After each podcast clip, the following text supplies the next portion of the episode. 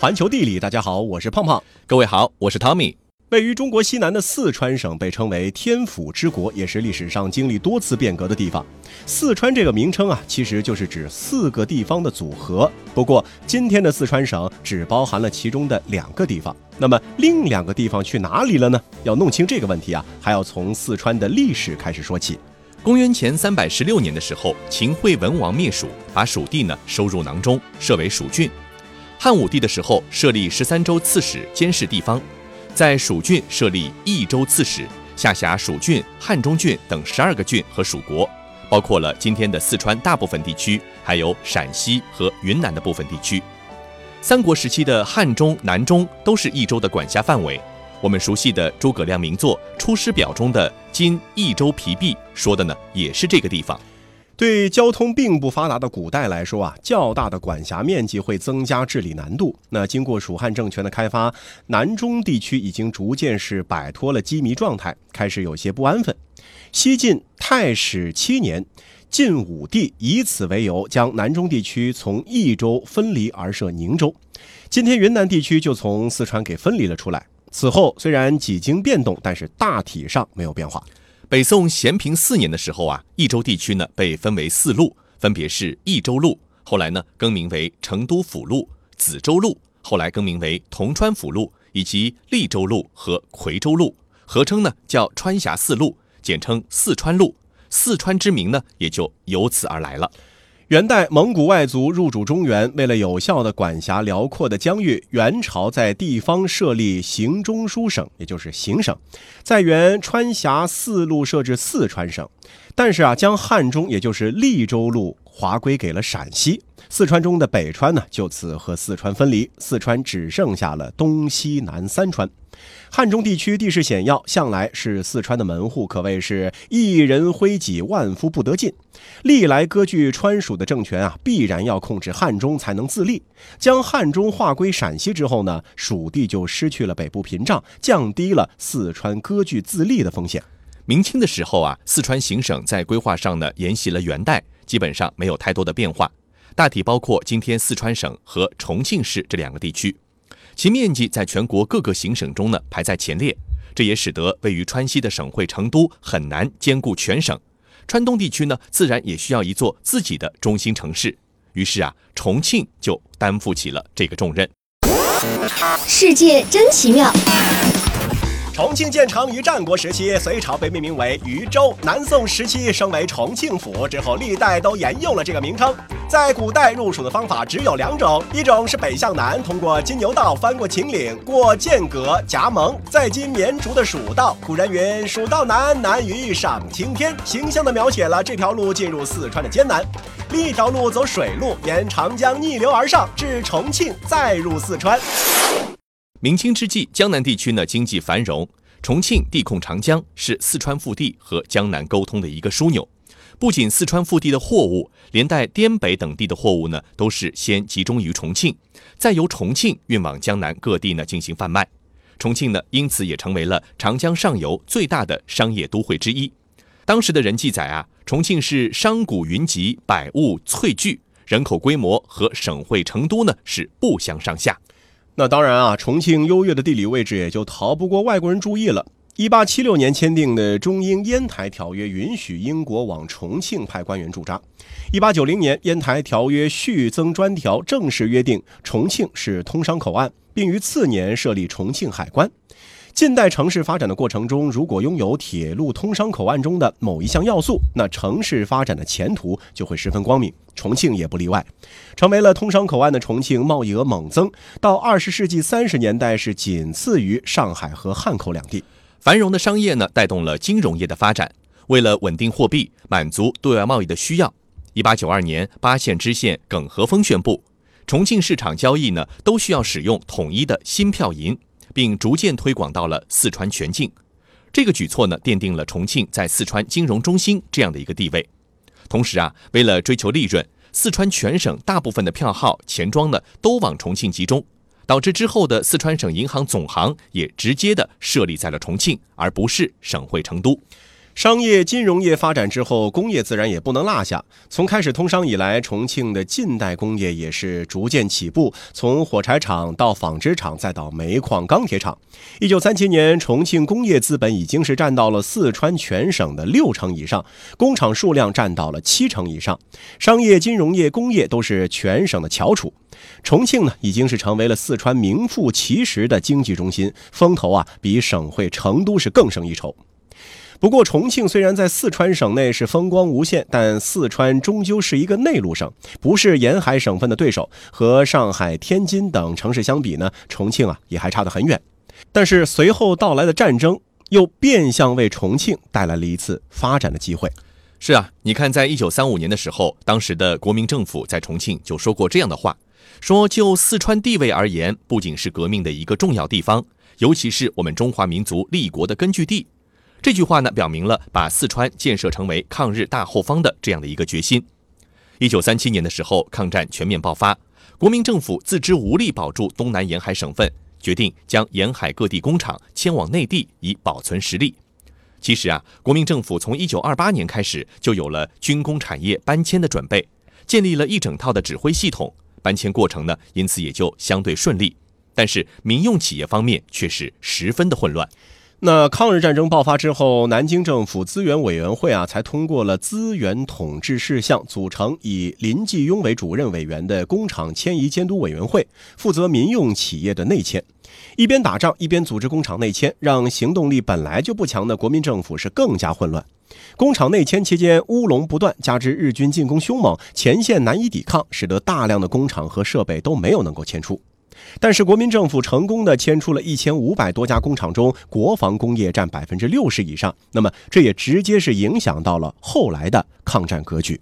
成功迁入后方的工厂大多是安置在四川和云南等地，重庆作为战时陪都，是工厂集中迁入的地区。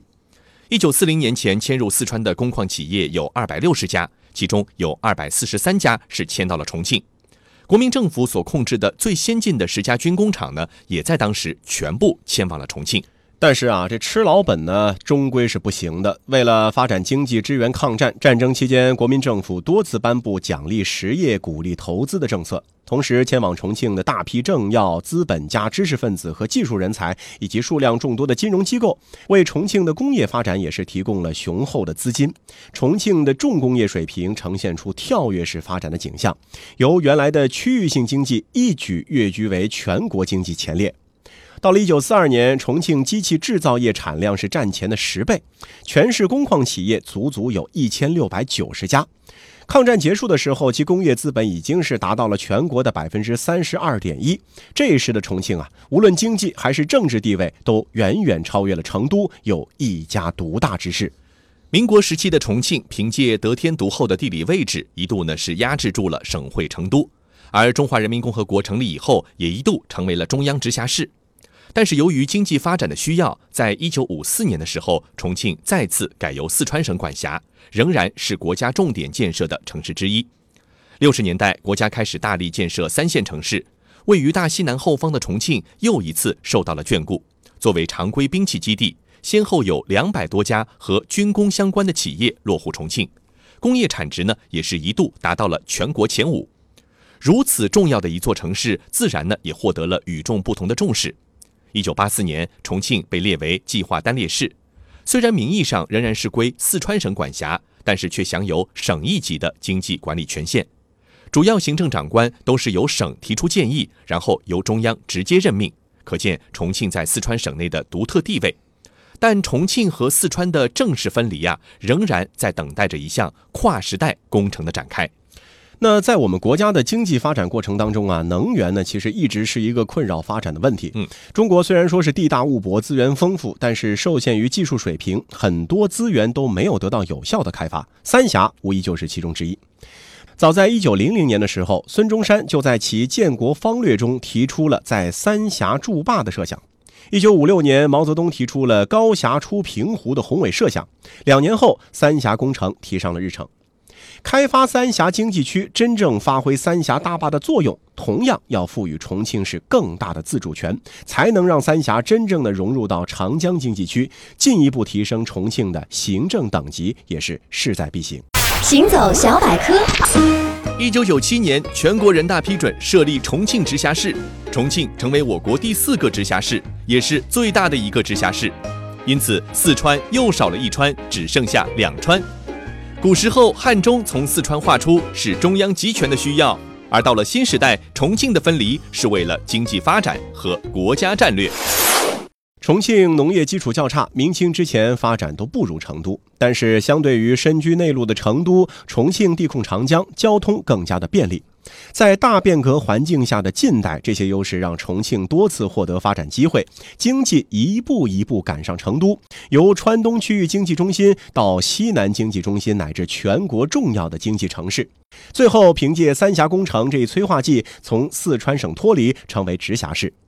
从四川变两川，行政区划的变迁，除了政策的影响之外，自身优秀的条件才是推动变迁的根本动力。山，上有座城，城头没得神，住了一群重庆人。男的很耿直，女的很巴适，我不没得海椒，他们从来不得吃。重庆有座山，山上有座城，城里头的人脾气大得吓死人，手来老手断，脚来老脚断，脑壳来了气不拢说稀怕烂。乱皮要再滑起，三层啤酒喝起，喝不得的醉起，遭不住的趴起。反正回到家头，大家都是把耳朵拢起个大起。兄弟伙在外面打死都要雄起，你不晓得，我不晓得，没得哪个晓得。那个朝天门里看看到底有个好多个，棒棒从来不怕热，主要是从来不怕黑。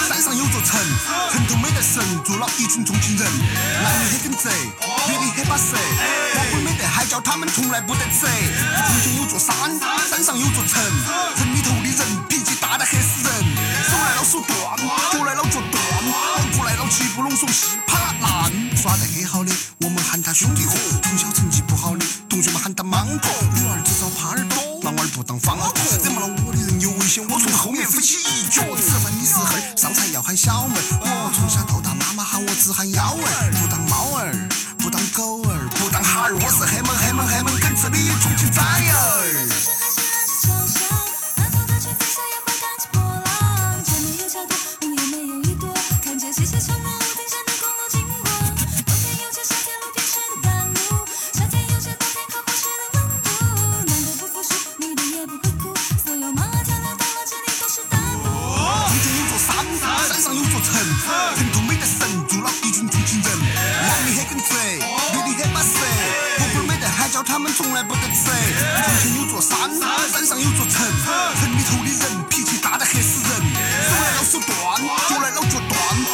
脑壳来了气不啰嗦，哈都烤烂。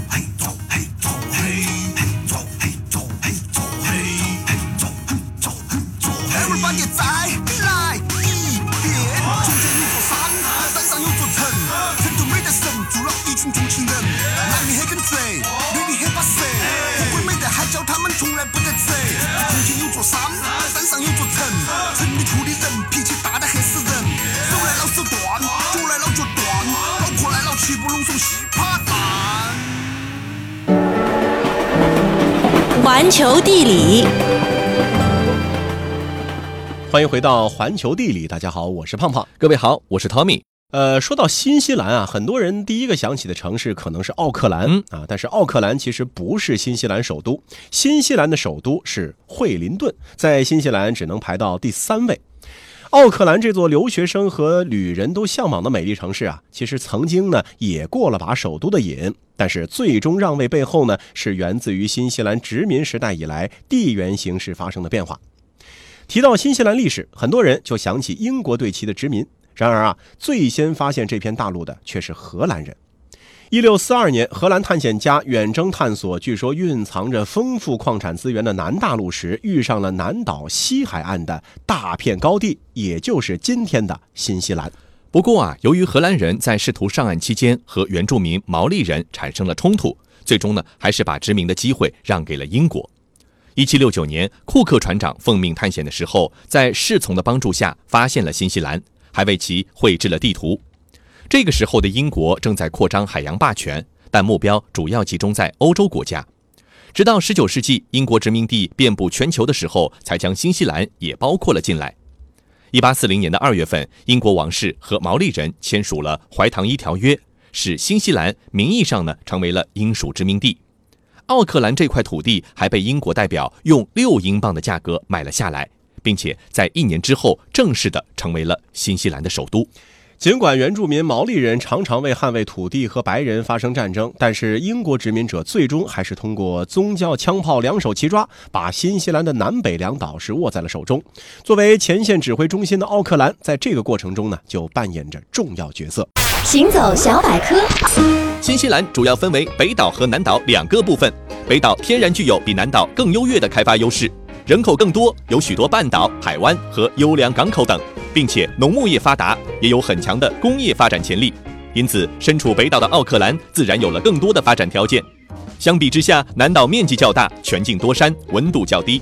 虽然自然风光美不胜收，但发展经济稍逊一筹。在一八六五年，为了帮助南北岛实现平衡发展，首都奥克兰让位于北岛最南端的惠灵顿。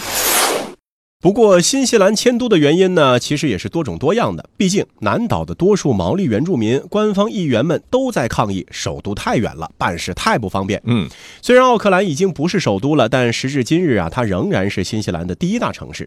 奥克兰较早的开发历史已经让这座城市的历史建筑数量在新西兰是首屈一指。由于奥克兰海运比较发达，所以殖民者上岸之后最先建设的是港口，然后以港口向外辐射。港口建设不久之后，就开始建设教堂，让殖民者有地方集会和做礼拜。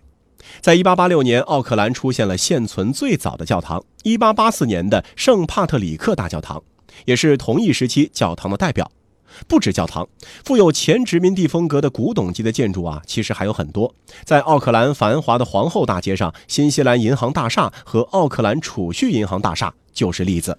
那除了标志性的建筑以外，奥克兰呢还有充满历史感的建筑集群。最典型的要数帕奈尔区，置身此区啊，扫眼望去都是极富欧洲色彩的建筑物：白色庭院、雕花围栏、蜿蜒的石板路、别致的咖啡厅。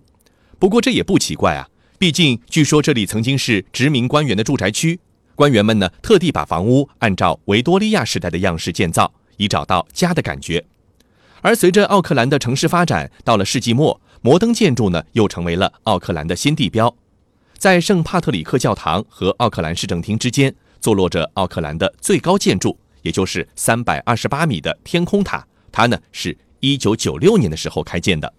生活在这样的奥克兰，无疑能够感受到幸福。但幸福并不局限在设施发达、灯红酒绿的市区。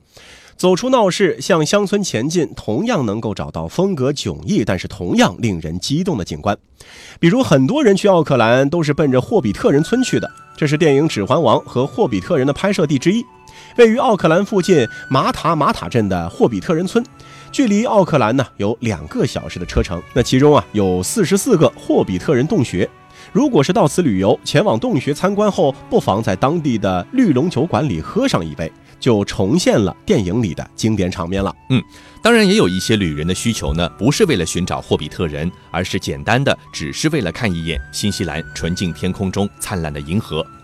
新西兰空气纯净，即使在奥克兰市内也能够看到美丽的星空，在市郊呢，更是有肉眼都可以望见的大小麦哲伦星云。运气好的时候，土星和木星呢都能够清晰可辨。the mountain below. Keep careful watch of my brother's souls. And should the sky be filled with fire and smoke, Keep watching over during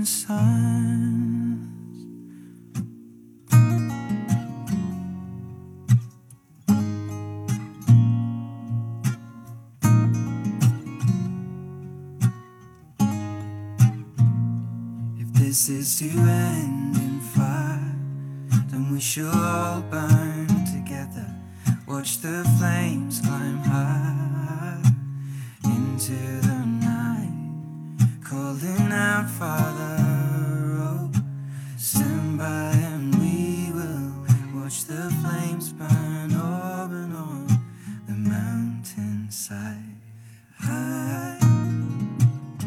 这英国殖民者在新西兰建造了维多利亚风格建筑呢，为的是让这些房子看上去能够有家的感觉。嗯但毕竟啊，那只能做到形似，真的要感受英伦风情的真谛，只有在英国的土地上才能实现。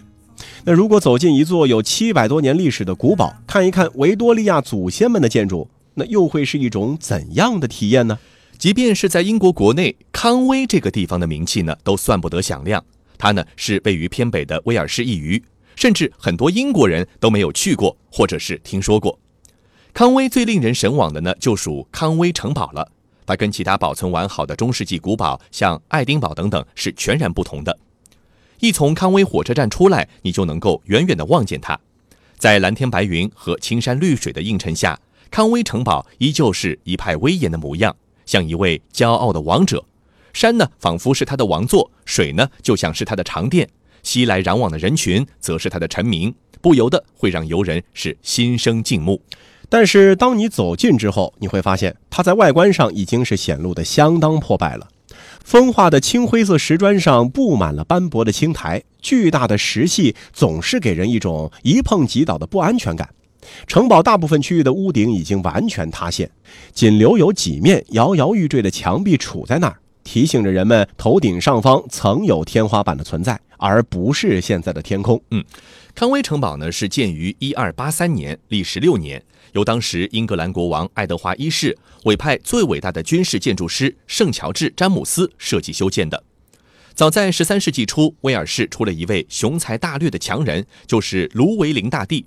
他利用政治手段挑拨起威尔士各领主之间的矛盾，趁机扩大了自己的地盘和势力，为一二五八年成立威尔士公国奠定了基础。伴随国力的增强，威尔士内部呢也是滋生了骄横和自满，变得膨胀的卢维林的后人们有了和英王分庭抗礼的念头。于是啊，在一二七六年，双方爆发了威尔士战争。威尔士显然高估了自己，他们在这场战争中溃败。英格兰为了抵御并且震慑臣服的威尔士，爱德华一世借着胜利的余威，兴建了几处军事基地，康威城堡就是其中之一。可陆路可水路的康威是重要的交通枢纽，也是屯兵屯粮的战略要塞。当年的康威城堡依山傍水，气势磅礴，铁甲长枪的卫士们气宇轩昂地在城楼上镇守着这方土地。威尔士服帖地效忠了英格兰，英格兰王室将王储头衔命名为威尔士亲王，以此呢彰显彼此的情谊。闻不到硝烟味道的康威城堡，其战略地位呢也被逐渐的边缘化，越来越少的驻兵让这里慢慢的被遗忘。在还没有形成文物保护意识的年代，政府呢也没有拿出多余的经费来修葺一个在他们看来已然没有太大价值的城堡，任由它被岁月风化和腐蚀。最终呢，沦落成了今天这副老朽的模样。但也正是这样的风吹日晒，给予了康威城堡别具一格的独特景致。城堡分为外庭和内庭，每个区域都耸立着四座用以瞭望的塔楼。城堡的设施大部分都已被损坏，但八座塔楼依旧顽强地杵在那儿，如同中世纪坚守阵地的武士。有的塔楼可供游人涉级而上，登顶可将整个康威小镇与入海口尽收眼底；有的则已经荒废，丛生的杂草堵住了攀登的路。灯塔的楼梯非常狭窄，塔内光线幽暗，沿着塔身旋转而上，每一步都需要小心翼翼。楼梯右侧是墙身，左侧从塔顶垂下来的一条长长的粗麻绳，算是极简易的扶手了。没有护栏，难以保证安全。遇到上下楼碰面时，需要两个人都非常谨慎地侧过身子，靠墙方要紧贴墙壁，有时候还得收着肚子。